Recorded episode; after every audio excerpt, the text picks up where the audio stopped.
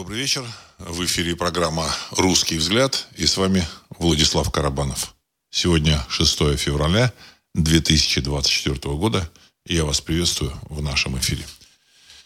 Тема сегодняшнего выпуска – события и комментарии, прошлое, настоящее и возможное будущее. Событий очень много, комментариев тоже много, но таких, в общем-то, сказать, которые э, пролетают зачастую, ну, не, не, не на программе «Русский взгляд», не на выпуске «Русский взгляд», а в медиапространстве. Много комментариев, потому что публика пытается разобраться, что происходит. Ну, в общем-то, мне кажется, что программа «Русский взгляд» в этом отношении ну, во многом смотрит, я, значит, мы, мы вместе с вами смотрим э, вглубь вещей. Потому что все, что происходит, оно имеет какую-то подоплеку, истори... зачастую историческую, психологическую. Ну и в целом, если смотреть в комплексе, смотреть, э, пытаться увидеть главное, мы сразу начинаем понимать приводные ремни тех или иных событий. Ну, главным там событием, что назвать, я сегодня затрудняюсь, потому что событий главных очень много. Очень много. В Америке э, значит, обсуждают значит, а, помощь, э, значит, выделение средств замечательному государству 404. Там, в общем-то, различные группы американской элиты. Они высказывают свою позицию. Вот. А, значит, на территории 404 ждут этих американских денег. Мне кажется, что американцы не должны их дать, потому что там есть какие-то глубинные причины, я об этих глубинных причинах говорил, глубинными причинами является предстоящий раздел, раздел э, внутри Соединенных Штатов Америки по причине э, невозможности выплатить чудовищный долг, который задолжало американское э, государство всему миру и, в первую очередь, конечно, своему собственному народу. А, официально, формально это 34 триллиона долларов. А, в реальности там еще корпорации должны, там еще там какие-то там долги есть. То есть это сумма далеко за 50 триллионов долларов. Глобальный ВВП примерно 100 триллионов долларов, 104 триллиона долларов. А, он сейчас номинируется в долларах, этот глобальный ВВП, но в целом, в общем-то, публика уже готова перескочить на другую валюту. Вот, тут э, сегодня мне прислали информацию, что Иран требует от БРИКС ввести цифровую валюту в 2024 году, чтобы отказаться от доллара США. Это все реальность. Публика, в общем, не хочет в это верить. Я вот, так сказать, ну, смотрю на это э, и обращаю внимание на настроение. А настроение такое, людям кажется, что все будет как было. А на самом деле оно уже все, уже, сказать, все, все как было, уже закончилось и не будет никогда. Понимаете? Никогда не будет то, что э, было раньше. Э, в целом, в общем, мы вступили уже в новую эпоху. И сегодня э, мы, мы понимаем, что финансового вот этого мира, который был раньше, его уже, вот де-факто его уже нет. Значит, ну, люди еще продолжают там рассчитываться там евро, долларами, да, это как бы расчетная единица, но это точно так же, как в Советском Союзе а, перед э, развалом Советского Союза в, в августе 91 года, там люди рассчитывались вот этими, так сказать, советскими там рублями, червонцами, там все как бы вроде бы все работало, все. А потом бабах, и Советского Союза не стало.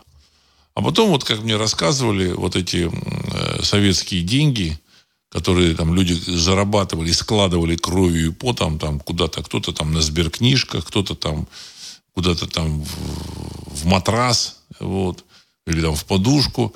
Потом эти деньги видели в шахтах, э, ракетных, в ракетных шахтах на Дальнем Востоке. Во всяком случае, мне рассказывали, что туда под, подходили вагоны и вы, вывалили эти деньги куда-то в глубокие шахты. И вот там они в глубине, там валяются, так сказать, эти бумажки, мусор, за который за который этот мусор люди, в общем-то, отдавали свое здоровье, кровь, пот, трудились. То же самое ровным счетом будет с, с мировыми нынешними валютами.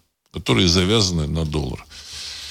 И для тех же самых американцев единственный способ уберечь собственных граждан от вот этого, так сказать, грандиозного, грандиозного обвала, это разделить Соединенные Штаты на несколько частей.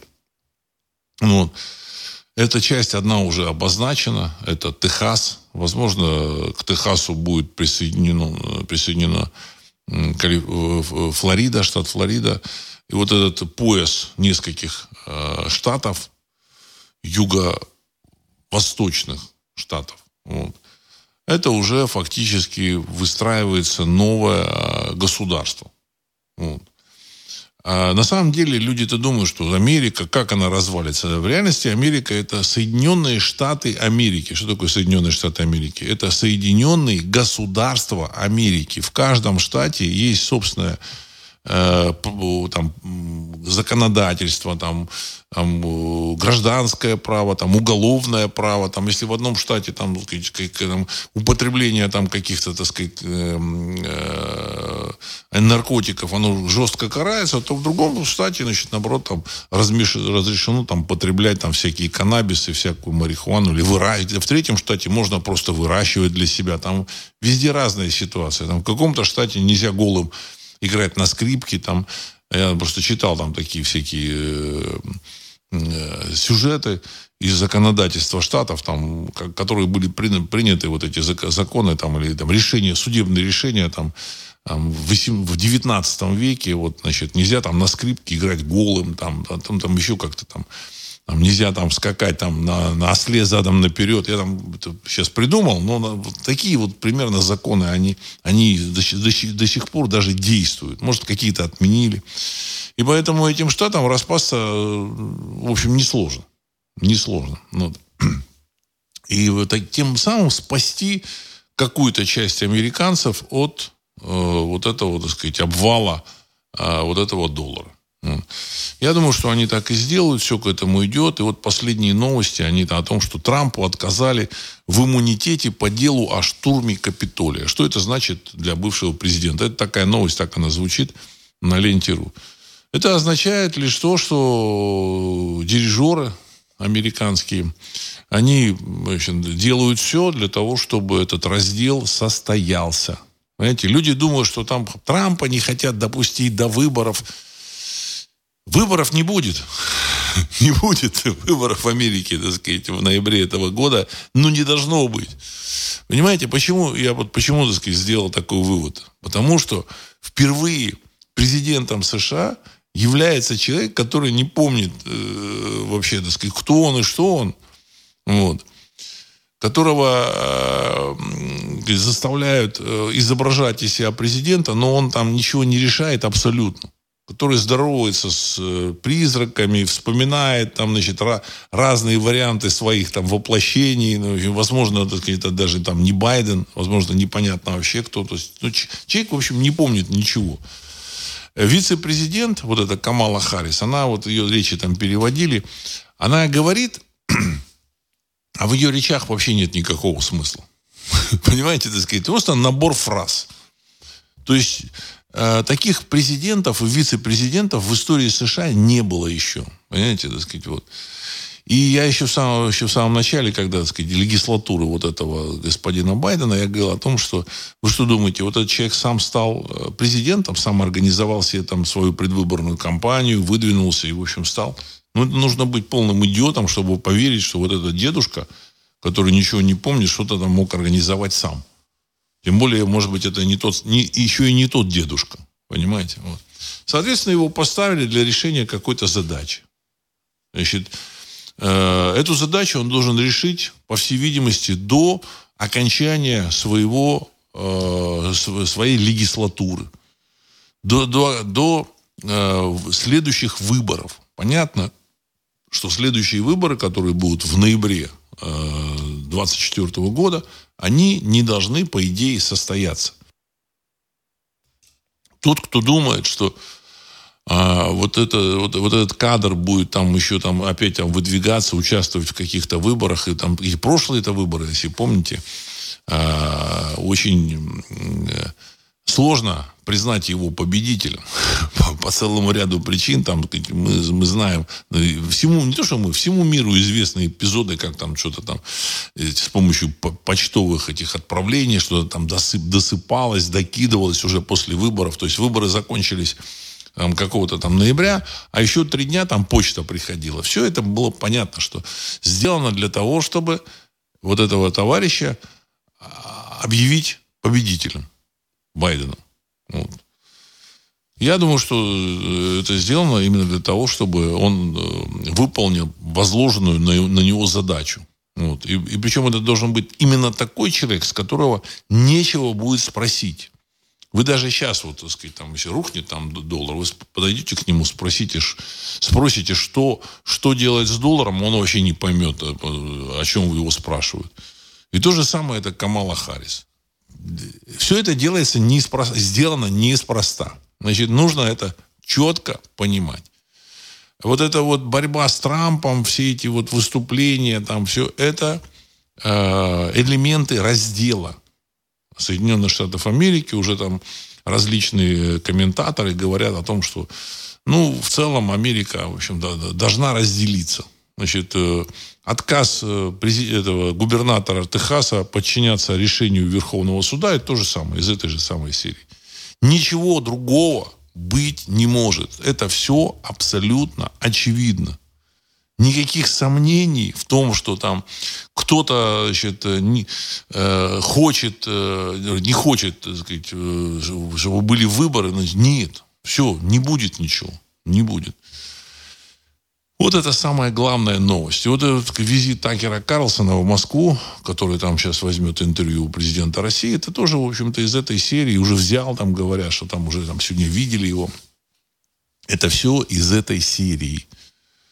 Э, Европа сообщила э, замечательному государству Украина, что деньги, первые деньги поступят в марте месяце, якобы. Понимаете, так сказать. Ну, посмотрим, посмотрим. Посмотрим, значит, вот.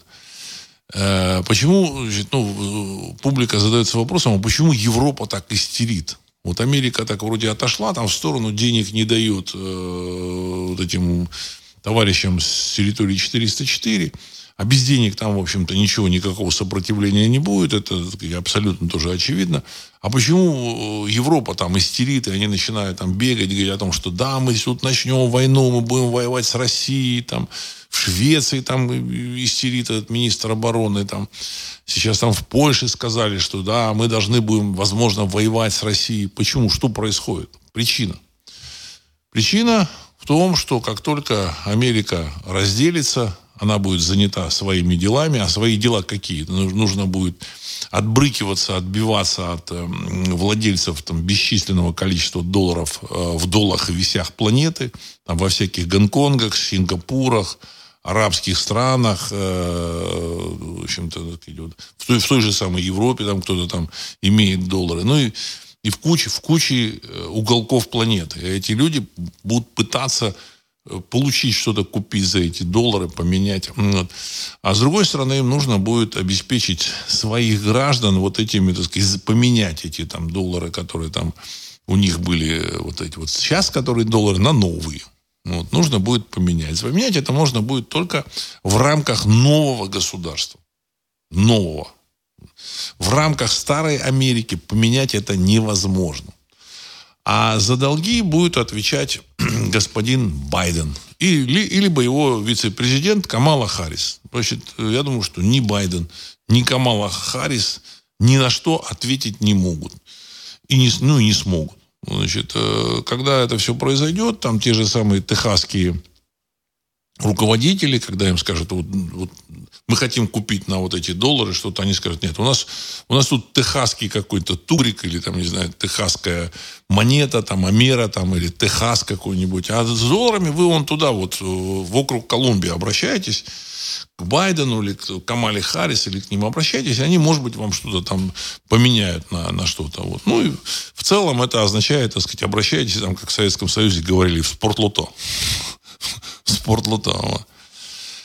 И для этого все это делается. Все это вот очевидно. А в Европе, когда Америка займется вот этими делами, естественно, у них нет армии, Почему нет армии? Потому что в Европе никто не, не хочет воевать. Значит, э, я говорил о том, что французы не хотели воевать уже во Вторую мировую войну. Они, в общем, фактически запустили немцев во Францию. Вот. Немцы не хотят сейчас воевать, и не будут они воевать с Россией, ну, кроме какого-то количества не очень, не очень здоровых людей. Венгры, кстати, которые тоже активно воевали во Вторую мировую войну, с русской армией. Вот, они категорически не хотят воевать. То есть самыми активными бойцами на вот этом э, германо-советском фронте вот, были немцы и венгры. Значит, ни немцы, ни венгры, ни венгры, получив опыт Второй мировой войны, воевать не будут. Понимаете? И поляки воевать не будут. И отсюда, значит, понятно, что произойдет смена элит правящих во всех этих странах. Ну, вот. А те элитки, которые сейчас у руля, они будут либо там, их как-то будут судить, наказывать, либо выдадут э, России. Вот. Э, по поводу России тоже понятно, что то есть кто-то там переживает, что нынешняя вот иерархия, нынешняя вертикаль, она полностью сохранится. Я уверен, что все в руках высших сил. Я уверен, что будут какие-то какие перемены. Я в этом вообще не сомневаюсь. Я вообще вижу за, за событиями, которые происходят в мире, вот руку высших сил. И понятно, что кремлевские товарищи, вот это вот, так сказать, ни в 2000-х годах, ни в 2010-х годах не хотели участвовать в конфронтации с Западом. Не хотели. Значит, но жизнь заставила их, э, в общем-то, менять свои подходы к жизни, э, к, к ситуации. Вот. Я в свое время еще говорил в своих выпусках о том, что жизнь заставит размежеваться на уровне э, управленческом, значит, а выкинуть из власти людей, которые хотели бы предать Россию. Этот процесс еще не завершился, но он, в общем-то, начался. Потому что э, там, отказ, допустим, от того, чтобы там, сказать, занять э, Крым э, в 2014 году, году, если бы Россия отказалась в общем-то, так сказать, его занимать и брать в свой состав, в этом случае, так сказать, э, возможно, и России могло не быть. Но вот нынешнего, так сказать, ну, не нынешнего, а тогдашнего, так сказать, управления, тогдашней иерархии властной, так сказать, точно бы, так сказать, ей бы не удержаться было, если бы они не пошли по этому пути. А дальше там началось размежевание. Размежевание. Ну, оно еще не закончилось. Вот эти люди, как бы, на, публика не понимает, что размежевание в органах управления России, высшей иерархии, вот, оно не закончилось. Э, более того, не закончилось в области культуры. Это такая важнейшая область. Когда э, они выстроили э, два уровня власти. Первый, первый уровень это, конечно, так сказать, центральный уровень, который на самом верху. Но дальше они себя окружили контролем, значит, а, защитой в виде информационного, так сказать, такого пространства.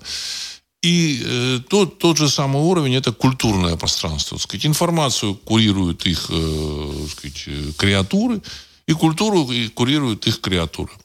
Но сейчас, значит, ну, вы понимаете, какие новости шли там про русских фашистов, там с утра до вечера рассказывали, там еще там подобные вещи. Слово «русский» это, в общем-то, как-то так. Они говорят, что ну, ну, русского народа, ну, нету.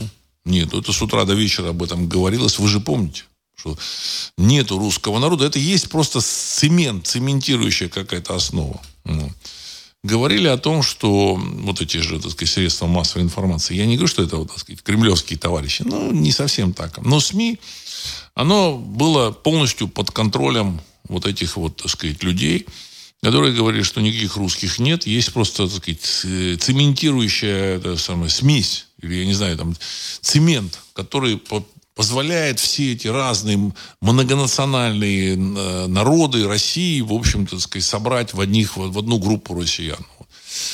И вот такие вот были заявления. Вот, значит, и, значит, монголо, с монголо-татарами воевали в основном тоже россияне. Я просто помню, я смотрю там телевидение, там московская, кажется, еще программа была, еще Лужков был значит, битва накалки. С одной стороны были россияне.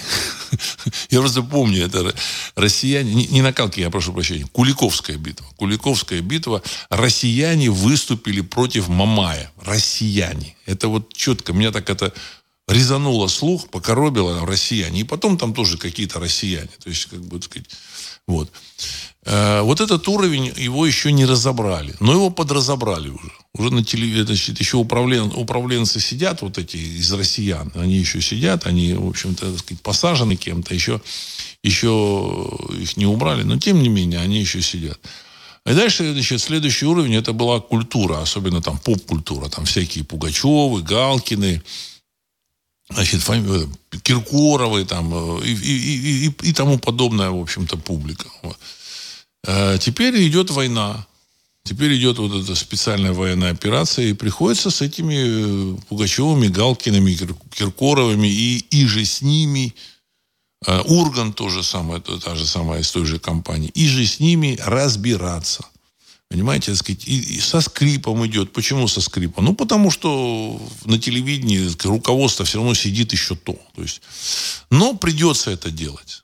Придется это делать. Когда они сломают этот уровень, придется сломать, потому что я смотрю, что война на территории 404, она ну, немножко подзавязла. Подзавязла, подвисла все, подвисла. Понимаете, как бы сказать, люди там, которые воюют, кто там воюет? Русский народ. Там есть другие народы России, дай бог им здоровья, представители других народов России, но они воюют за дело, которое, в общем-то, сказать, нужно русскому народу. И это нужно помнить. И теперь, и теперь э, поменьше стало информации о том, что тут, тут, как бы, так сказать, россияне воюют. Нет. Нет. И во Вторую мировую войну, Великую Отечественную, воевал русский народ. Кто бы что там ни говорил. Да, вот, значит, те же самые значит, э, э, центральноазиатские наши республики, они уже это все объяснили. Типа, это не наша война. Там, какая Великая Отечественная война? Идите отсюда, идите. Это все. Это, в общем-то, мы были в составе Советского Союза, там, ну, вынуждены были там отправлять молодежь воевать. То же самое в Закавказье. Значит, поэтому, а кому эта война, вот эта Вторая мировая война, война с гитлеризмом, кому она, она важна? Русскому народу. Потому что это была битва за его существование.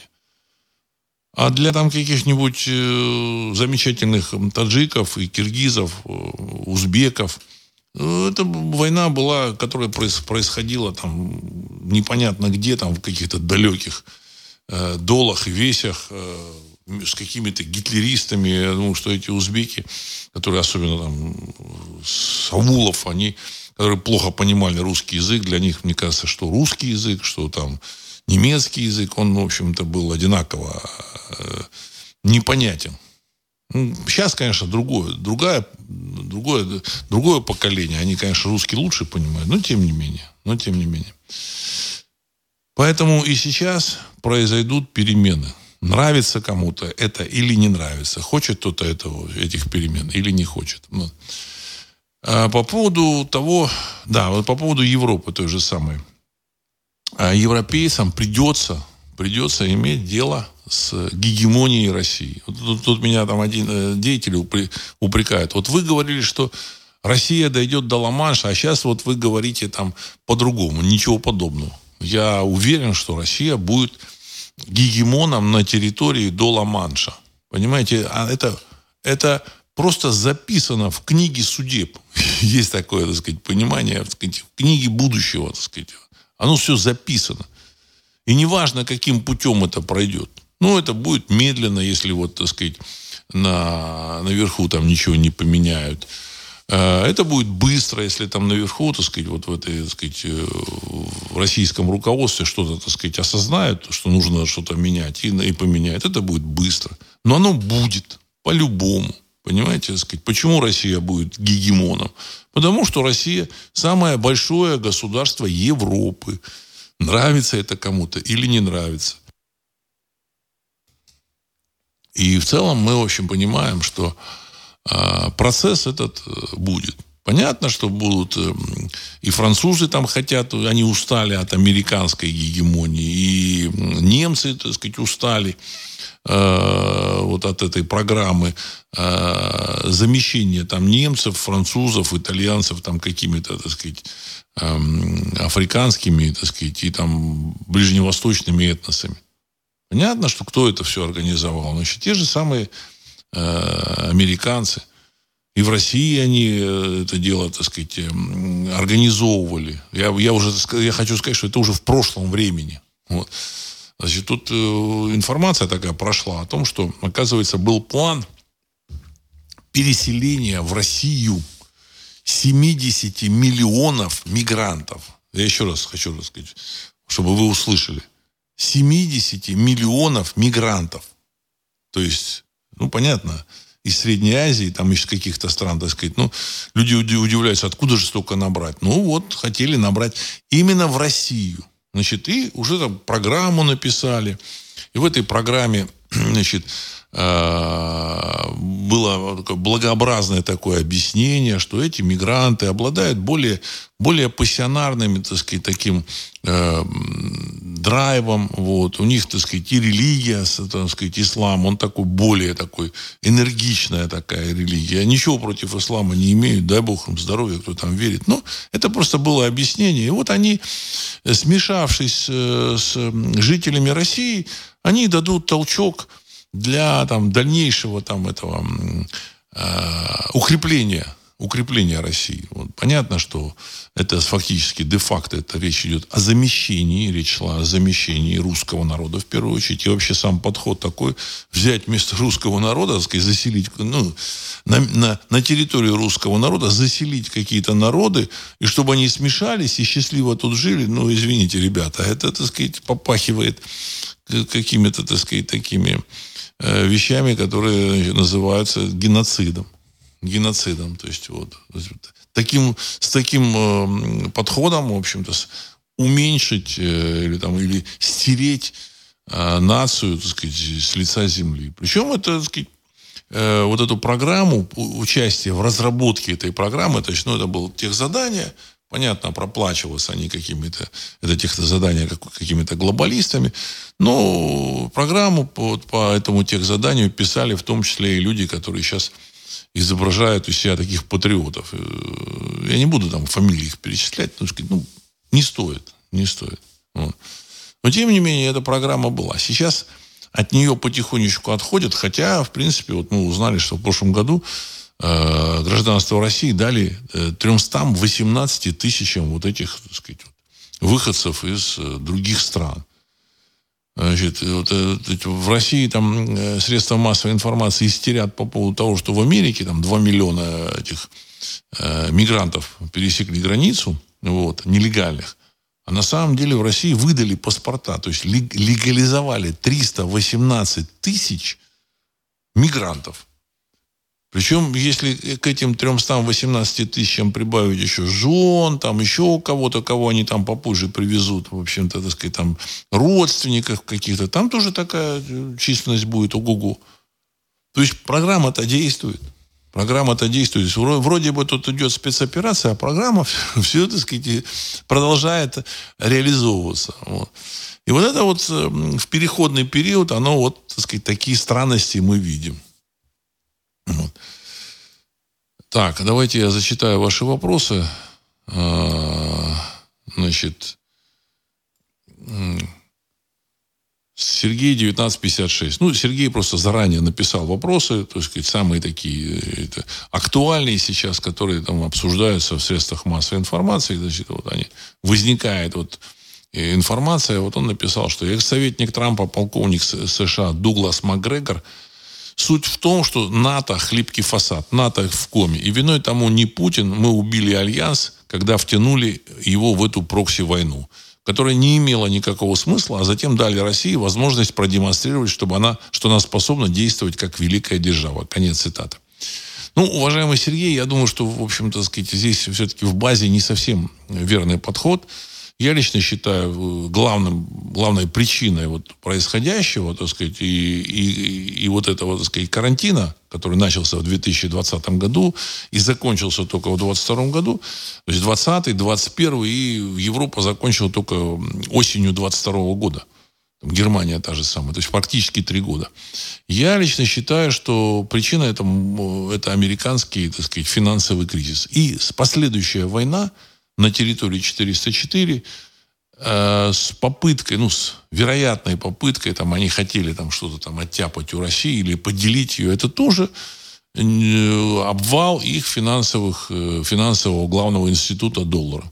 Вот это главное.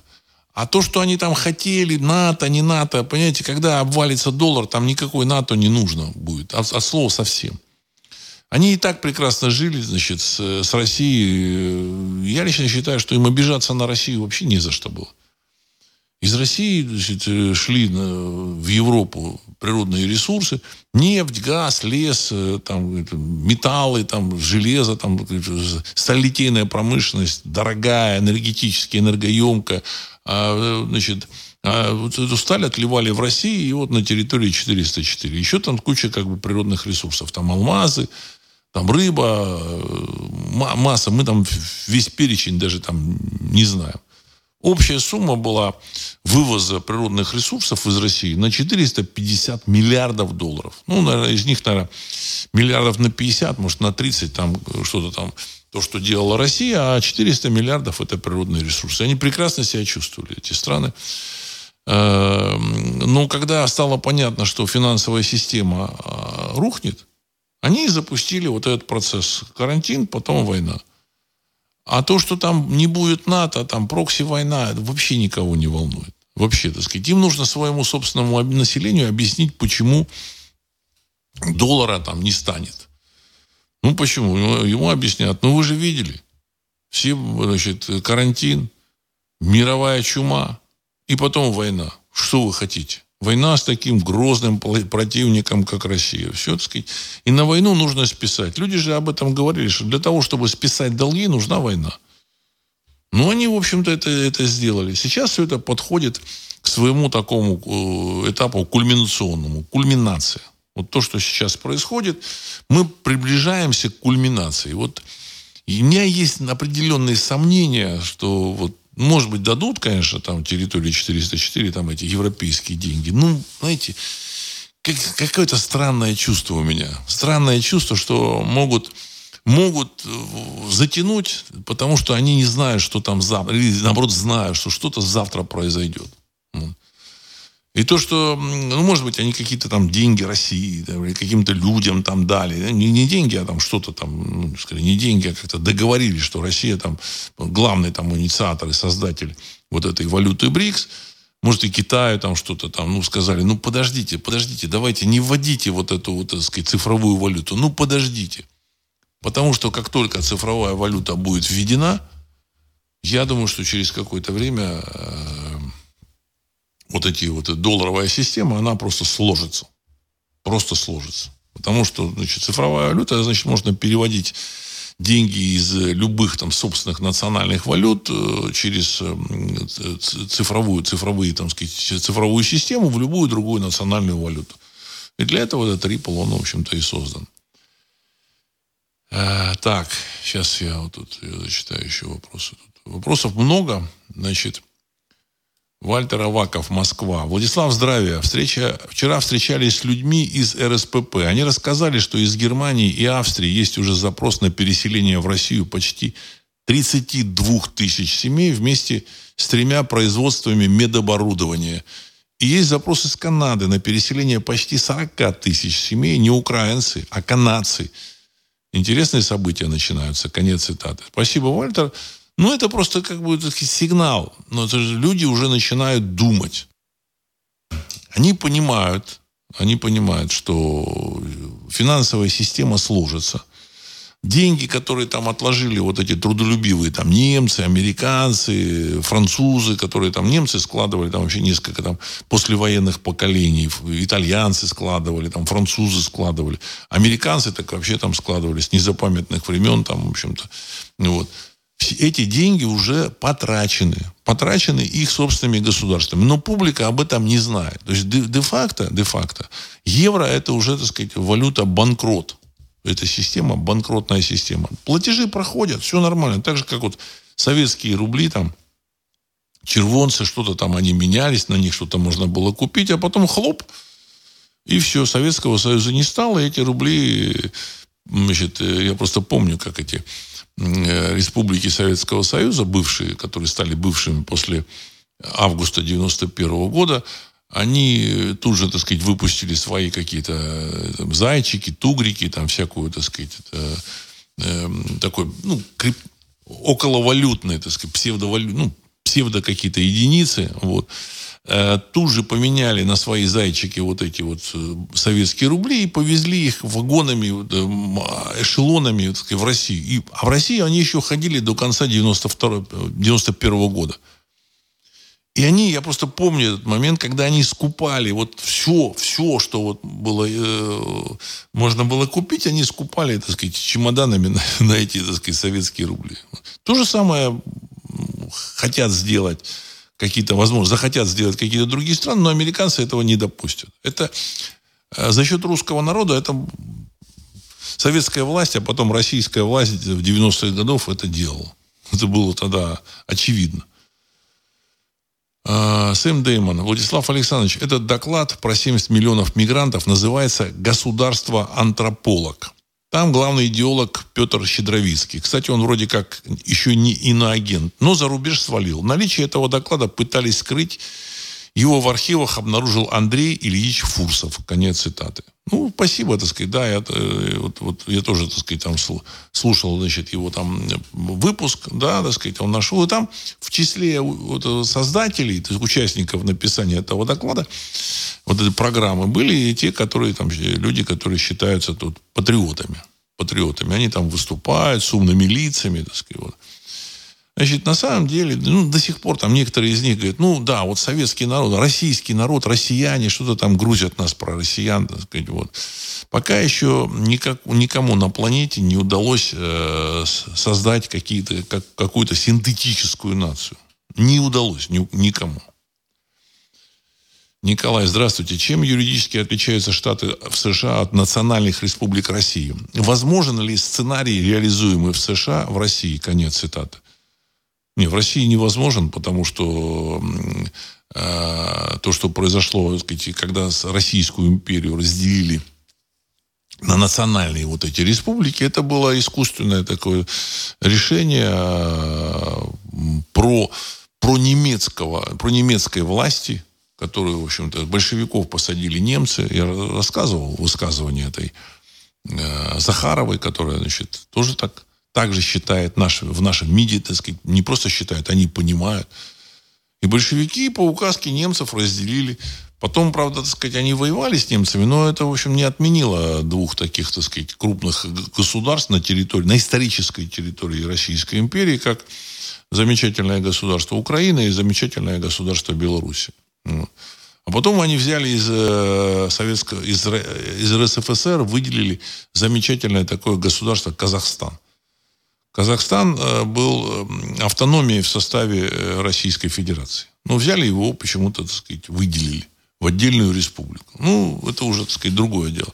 Значит, и нельзя забывать статью Ленина о борьбе с великорусским шовинизмом. Когда, в общем-то, так сказать, они, была объявлена э, война, был объявлен крестовый поход, в первую очередь против русского народа. И Советский Союз это была, это была система, которая пыталась уничтожить русский народ.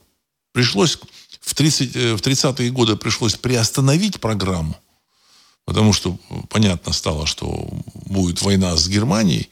Вот. Потом, после войны, эта программа была так, ну, подморожена, но не остановлена. Подморожена, но не остановлена. Эта программа, в общем-то, и сейчас продолжается. Но, но, тем не менее, я думаю, шансов у республик выделиться из состава России, ну, нет. По ряду причин по ряду причин нет.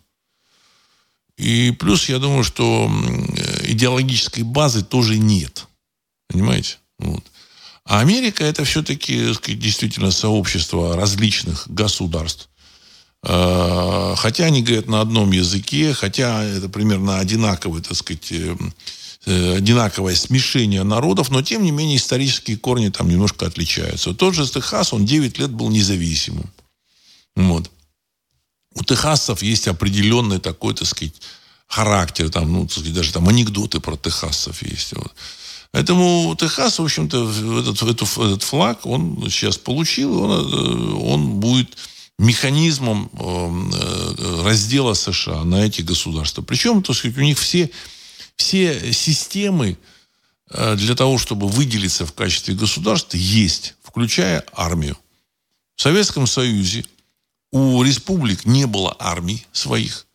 МВД там формально было, но министры внутренних дел республиканские назначались равно из Москвы из министерства, ну, силовые органы, это самое основное. КГБ тоже, так сказать, назначалось из Москвы, то есть вот силовые органы, так сказать.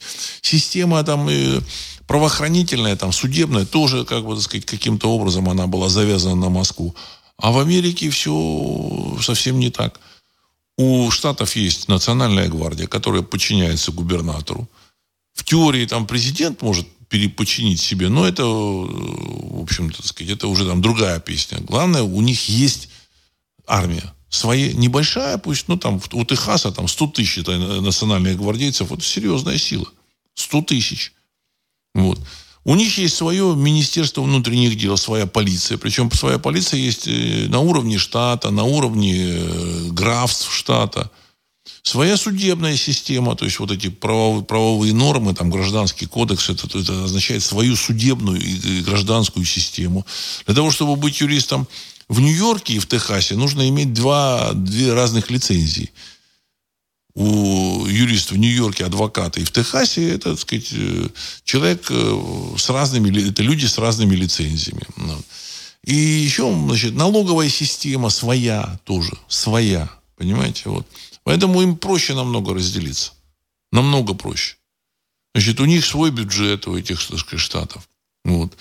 Ну, что их объединяет? Ну, их объединяет, так сказать, отсутствие там границ таможенных между собой, в общем-то, наличие доллара, там, языка, там, каких-то там э, базовых основ э, преподавания, хотя в разных штатах, насколько я понимаю, тоже там разные всякие, так сказать, есть, вариации есть. Поэтому, на мой взгляд, им намного проще разделиться, чем э, в России там выделиться какой-нибудь замечательной Башкирии в отдельное государство. При всем желании и уважении к башкирскому народу, там, кабардино-балкарскому народу, причем, знаете, в России еще там соединили Кабардино-Балкария. Это что же не случайно? Вы что думаете, это случайно? Нет, нет.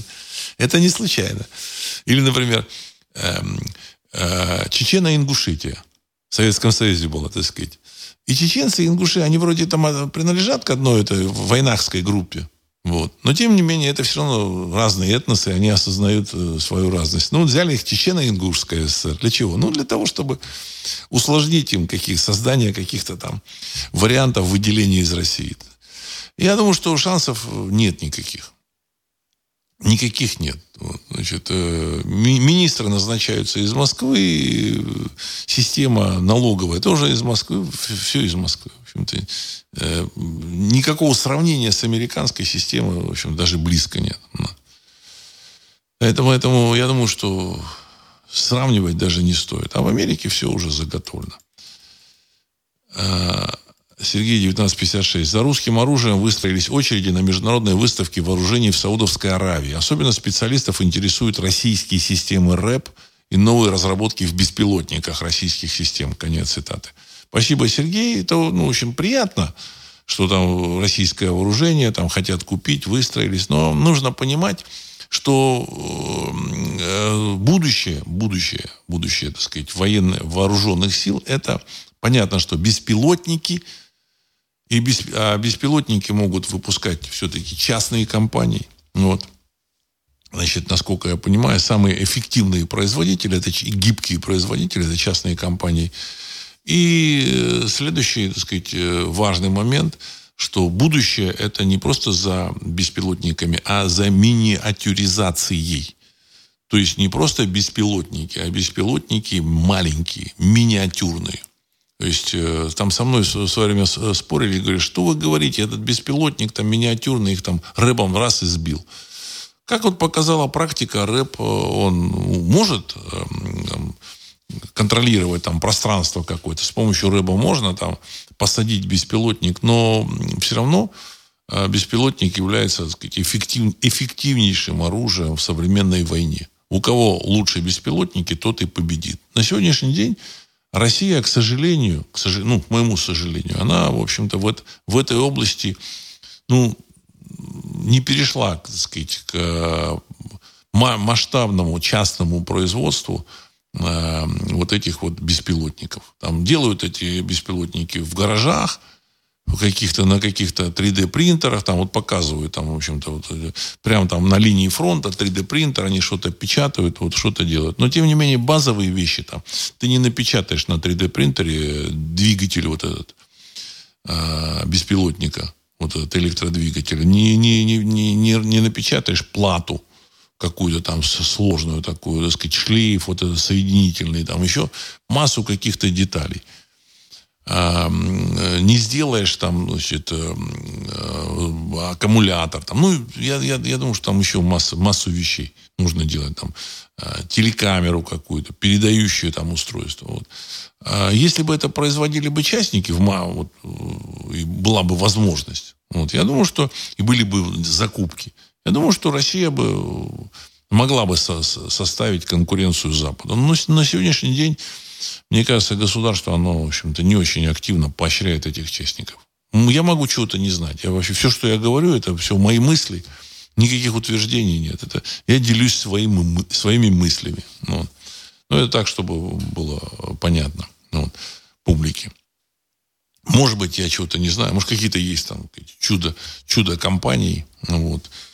Э, ну, их должно быть как минимум там несколько десятков. А следующий, следующий шаг, следующий уровень – это миниатюризация беспилотников.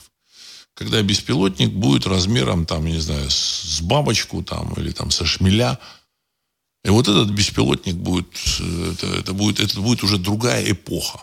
Понимаете, так сказать, размером со шмеля эти беспилотники, они могут вообще перевернуть вообще всю военную науку. А к этому все идет. Понимаете? Если российское государство, в общем-то, вот здесь уже на, не на уровне нынешней, так сказать, э, вертикали власти, а на уровне, в общем-то, так сказать, всей системы, системно не будет к этому готова и не, не позволит э, создавать промышленность, э, а нынешние налоги, они, в общем-то, не, не позволяют создать эту промышленность, промышленность, которая будет делать вот эти микробеспилотники, то в будущем у России могут быть сложности. Но я уверен, что, в общем, как с помощью высших сил что-то будет э, из, измениться в лучшую сторону. А, не помог. Здравия. К слову о деятелях российской, россиянской культуры. Это очень важно. Россиянской. Мне вот этот термин, который я применял, э, люди, которые первый раз слышали, говорят, россиянская культура. Вот этот человек, он плохо относится к России, бла-бла-бла-бла-бла. Россиянская культура – это культура безнациональная. Понимаете, я не мог писать деятели безнациональной культуры. Поэтому слово «россиянской». Это, так сказать, термин э, безнациональный, россиянский – это одно и то же. Вот. Когда, значит, государство, оно государственный аппарат, он считал, что вот он выдал паспорт или разрешение, так сказать, вот этому человеку, э, творцу какому-то там, э, режиссеру. И этот человек стал россиянским режиссером, он сейчас создаст произведение искусства. Ну, как выяснилось, никаких произведений искусств россиянские вот эти деятели не создали. От слова совсем. Понимаете, я это, в этом я абсолютно убежден. Никаких сомнений в этом нет. Значит, пытаются там какие-то там фильмецы выдать за что-то там, за какие-то там э, достижения, твор, творческие там какие-то прорывы. Ничего, ну это на самом деле чистая, чистой воды э, реклама, пропаганда. Ничего они не, не создали и не могут создать. Культура должна быть глубоко погружена, так сказать, в национальную культуру и вырасти из национальной культуры. Потому что национальная культура – это сказать, то, что восходит к истокам народа, к стержню так сказать, связи с высшими силами. А, так, прошла информация, что... Вот не помог, я дочитаю а, то, что он там пишет. Прошла информация, что режиссер, снявший на бюджетные средства «Мастер и Маргариту» Михаил Лакшин донатил деньги на ВСУ и не особо скрывал это. Конец цитаты. Это «Мастер и Маргарита», насколько я понял, это новая какая-то «Мастер и Маргарита». То есть «Мастер и Маргарита» этого э, Бортко, Бортко снял «Мастер и Маргариту». Это, в общем, такой неплохой фильм. Неплохой фильм. Ну, вот. А, а вот этот следующий, так сказать, ну, нужно было, видимо, от, а, отмыть деньги, распилить. Ему выделили этому Михаилу Лакшину 1 миллиард 200 миллионов рублей, и он, в общем-то, видимо, там с кем нужно поделился. Это мое предположение. Я ничего не утверждаю. Он, видимо, там с кем-то поделился. Вот, они сняли вот этот фильм, так сказать, э, на мой взгляд, изморав Э, великое наследие великого Булгакова, вот, так сказать, вот, люди, вот, ну, как говорят, из, кинотеатров, из кинотеатров уходили. Так же, как из морали того же Булгакова, сняв 12 э, стульев, тоже какая-то там, какая-то девочка, так сказать, сняла 12 стульев, так сказать, бездарнейший фильм э, на, на деньги Первого канала. Но это вот как раз результату э, творческих, в кавычках, усилий вот этих вот, так сказать, россиянских деятелей. Вот их еще пока не изгнали. Понимаете, так сказать, вот эти люди, которые э, начали военную кампанию, которые, в общем, так сказать, принимают решения в Российской Федерации, они еще, еще не, не сделали нужных шагов. Нужных шагов, потому что советским наследием нужно распрощаться они э, не совсем, в общем-то, пока еще были готовы. Сейчас жизнь заставит. То есть они думали, что сейчас... Они верили, мне кажется, что Запад поймет, что Россию не победить, и Запад, в общем-то, потом вернет все к тому, как это было раньше. Они не понимают, что э, у Запада все, кранты. Понимаете, если они не победят и не раздербанят Россию, у них схлопнется их финансовая система. Поэтому у них другого выхода нет. Победить. Никакого перемирия быть не может. Для них перемирие означает поражение. Система финансовая схлопнется. Единственный шанс, ну, это не главные кукловоды. Я говорил, что там несколько слоев этих кукловодов. Это кукловоды такой, такого, в общем-то сказать, э, тактического уровня, можно так сказать. Вот они э, их, их заманили в эту кампанию, они думали, что им удастся победить Россию, там, может быть, в результате там, э, революции, в кавычках, устроенной сказать, этим Навальным и, и подобными, так сказать, персонажами, они, я думаю, что им там сливали какую-то там э, инф, ну, информацию, картинки какие-то сливали, в которых там какие-то люди там пытаются свергнуть кого-то, в общем-то, не понимая, что происходит в России. Вот. Потому что сами они тоже безнационалы. Вот эти вот французские, немецкие, там, э, британские, так сказать, ну, это безнационалы, классические. Тот же самый Макрон, это такой классика безнационалов, в общем-то, так сказать, вот этот Риши Сунак, индус, премьер-министр Великобритании, это, это, это апофеоз, апофеоз, так сказать, индус – является премьер-министром э, Великобритании. Все. Э, премьер-министр, а, руководителем э, вот этой партии, националистической партии Шотландии тоже является как этнический палестинец. Это вообще, это, это вообще сказать, просто песня. песня. И они поэтому не понимают, что такое национальный там драйв. Ну, дело в том, что в Европе, конечно, а, публика, то есть местное население, оно все-таки такое отфильтровано, отмуштровано, э, отформатировано значит, еще там в средние века. А в России все-таки, так сказать, сохранился вот этот драйв. Более того, даже, даже, даже вера высшие силы, она, так сказать, в России сохранилась. Поэтому в России вот эти вот э, бойцы, своей основной массе это язычники. Вот поэтому показывают там репортажи, там люди с солнышком. А что такое? И спрашивают, а почему, что это такое у вас? Это какой-то репортаж я смотрел, там, какого-то э, репортера. А что это такое? Он у бойца спрашивает. Он говорит, ну как что? Это солнышко. Это... А что это? Что это? А это наш талисман. То солнышко талисман. Не Иешуа Ноцри и не крест этих правоверных, православных, так сказать, вот, э, хотя даже слово православное, но не совсем точно, так сказать.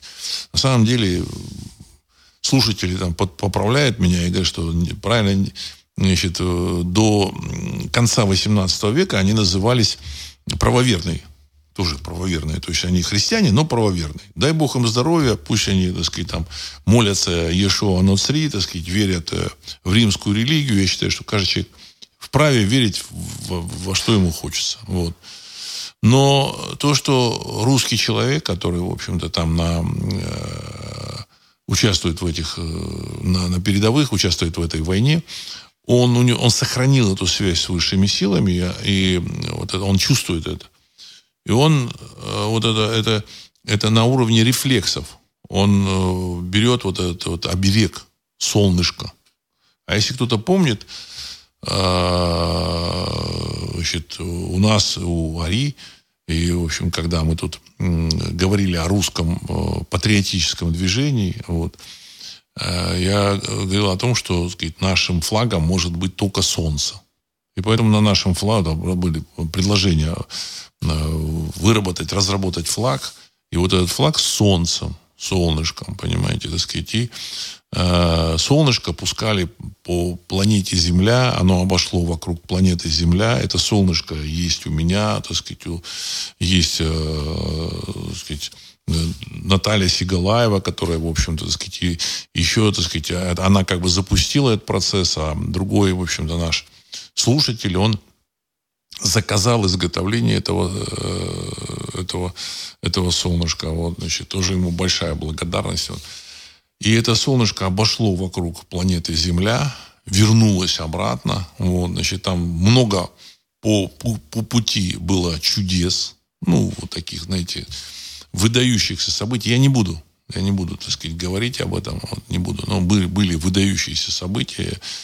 Э, судьба этих людей, в общем-то, сказать, которые, через руки которых прошла, прошло это солнышко, оно, в общем-то, сказать, чуть-чуть, чуть, возможно, изменилось в лучшую сторону, на мой взгляд. Вот. Э, поэтому эта связь у нас с этим солнцем есть. То есть солнце это, это просто символ нашего глубинного архетипа. Поэтому, в общем-то, так сказать, мы к этому так относимся. В общем-то, это религия, мост миров, э, который связывает нас с нашим, так сказать, истинным э, происхождением. Вот.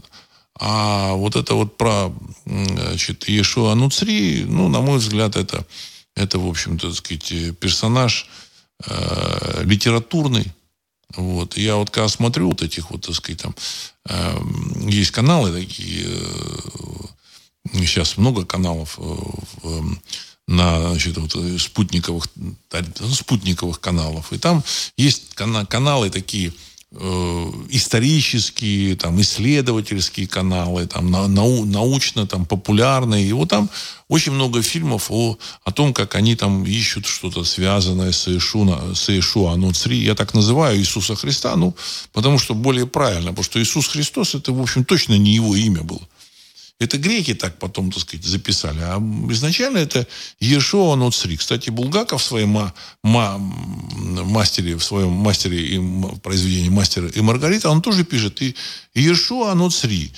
Не Иисус Христос, Ешуа Ноцри. То есть, что такое? Ешуа из Назарета. Ноцри – это Назарет. Вот. Э, значит, это литературный персонаж. Литературный. Поэтому, в общем-то, он возник спустя 300 лет после как бы его якобы распятия, так сказать, вот, когда уже никто там ничего вспомнить не мог, и вот как бы религию приняли христианство в Риме в 312, если не ошибаюсь, году. То есть с момента, э, когда его якобы распяли, уже прошло как минимум там 280 лет. Кто, кто что помнит? Вы Можете, так сказать, найти очевидцев событий, которые жили, ну, к примеру, там, э, в 650, 1650 году? Нет. Вот с 1650 года э, как раз прошло 280 лет. Понимаете? Так, чтобы, в общем-то, сказать, было понятно. Понимаете? Вот. 1650, 1650 года. Поэтому, нет, я ошибаюсь, 1750 года. Ну, не суть важно. Я думаю, что там сто лет туда, сто лет обратно, так сказать, 1750 год. Поэтому, в принципе, э, римляне написали вот эту историю, эту религию, когда э, воспоминания об этом человеке, ну, э, о возможном воспоминании об этом человеке быть не могло. Ну и дальше они, конечно, написали всякие там, сказать, сюжеты, связанные там с якобы, что этих христиан тут на, на арене цирка, тут на, на, там, звери какие-то там разрывали, ну и подобное то самое. Ну, хорошо сработанная программа, хорошо сработана. Но люди, когда это дело касается войны, их жизни, их будущего, и за что они воюют, они, в общем, в качестве оберега вешают солнышко. Это это как раз подсказывает, что, в общем-то, является в основе, что, что является более верным. Вот так вот. 73 РУС. Да, Владислав, вы правы. Дроны размером с пчелу с мини-зарядом называются «Рой». Их невозможно сбить, а этот «Рой» может залететь куда угодно и взорвать все разом. Конец цитаты. Конечно, этот «Рой» это все это ближайшее будущее. Ближайшие 10-15 лет. Я, я уверен, что вот, значит, наши тут комментаторы там показывают и, значит, западное оружие, говорят, ну вот вы знаете, они не, не могут, они не могут э, наладить производство 155-миллиметровых снарядов, вот как у России. А Россия может их делать там, не знаю, то ли полмиллиона в месяц, то ли миллион в месяц. Они не могут. Ха-ха-ха. А зачем им мочь э, делать эти снаряды, если они через 10 лет создадут вот этот рой? Может, они уже создают, уже там какие-то, ну, когда э, писалось на, на Ариру еще лет 15-17 назад о том, что вот это будущее дроны и будущее микродроны, они уже тогда прототипы уже создавали. Уже тогда. И сейчас я думаю, что для прототипов э, эти прототипы уже, так сказать, э, скорее всего, уже какие-то предсерийные версии, а может и серийные. Поэтому рассчитывать на то, что они будут воевать 155-миллиметровыми зарядами, танками «Абрамс» и «Леопард», это, по, крайней мере, глупо. Американцы прекратили выпускать танки «Абрамс». Прекратили. Немцы практически прекратили выпускать танки «Леопард». В Европе понимая, что главная война будет с помощью дистанционно управляемых э, микро, там, сказать, роботизированных э, структур. Там это могут быть летающие, роботы плавающие, пользуют, ползающие, те, которые под землей там пробираются. Сказать, вот. Но это будут радио, ну, дистанционно управляемые системы. Как они будут управляться, вопрос. Может быть, с помощью с космоса будут управляться, может быть, там какие-нибудь сигналы там, через Землю, мы не знаем. Но то, что в этом направлении военная мысль идет, никаких сомнений нет. А военная мысль, она э, развивается лучше всего, в общем, так сказать, частниками, когда сказать, куча частников, в конкур... которые кон... конкурируют. Вот. Всякие совки тут начинают писать и говорить, только при социализме что-то там возможно. Ну, я не хочу вообще так сказать, э, критиковать этих людей. Они вообще не понимают, что такое производство. Они просто не понимают. У них просто понимания нету. Понимаете, как оно выстраивается, что, что для этого нужно. То есть, э, в качестве просто примера приведу то, что было в Советском Союзе до 91 года. То есть ничего не было. И то, что сейчас в нынешней Российской Федерации, так сказать, в 2024 году, это страна, в которой вы можете купить за деньги все практически, что там ну, можно сделать. Ну, то, что нужно обычному рядовому человеку. Там какие-то там вещи, которым требуются там э, арабским шейхам там, или американским мультимиллиардерам, возможно, вы в России не купите. Ну, вы купите там нормальное, нормального качества продовольствие, еду, нормального, нормальный сервис вам, вам обеспечат, нормальную одежду, мебель, э, э, электронику, все, все, все вы купите. Понимаете? Вот. Это и есть э, разница того, что, в общем-то, было в социалистическом производстве и в частном. Понимаете? Вот. Социалистическое, в социалистическое время Советский Союз, когда ему э, прекратили, так сказать, поставлять э, продовольствие там, в долг или как-то там давать деньги под продовольствие, Советский Союз встал на грани голода. Реально на, на грани голода. Вот э, э, Светлана, добрый вечер. 404 в стране 404 есть программа «Народный дрон». Интернет-курсы «Как создать беспилотник дома». Потом тестирование и отправка на фронт. Сегодня З подписал, еще подписал указ о создании сил беспилотных систем как отдельного рода войск. Конец цитаты. Ну, они, в общем, понимают, э, что нужно делать. Но, в общем-то, в масштабах их государства, сказать, вот, которое, ну, я думаю, что его в ближайшее время разберут – Э, в масштабах их государства они делают в этом отношении, так сказать, э, так, как ну, нужно. Единственное, у них нет ресурсов для, для чего-то, сказать, создать ничего они не могут, потому что нужна база, элементная база. Элементную базу может создать только крупное государство и э, в такой, в более-менее стабильной системе в России определенная стабильность и стратегическая глубина есть. Это очень важно. Вот, это, вот эта фраза, когда сейчас сказал какой-то генерал, что нужна стратегическая глубина. У России стратегическая глубина есть.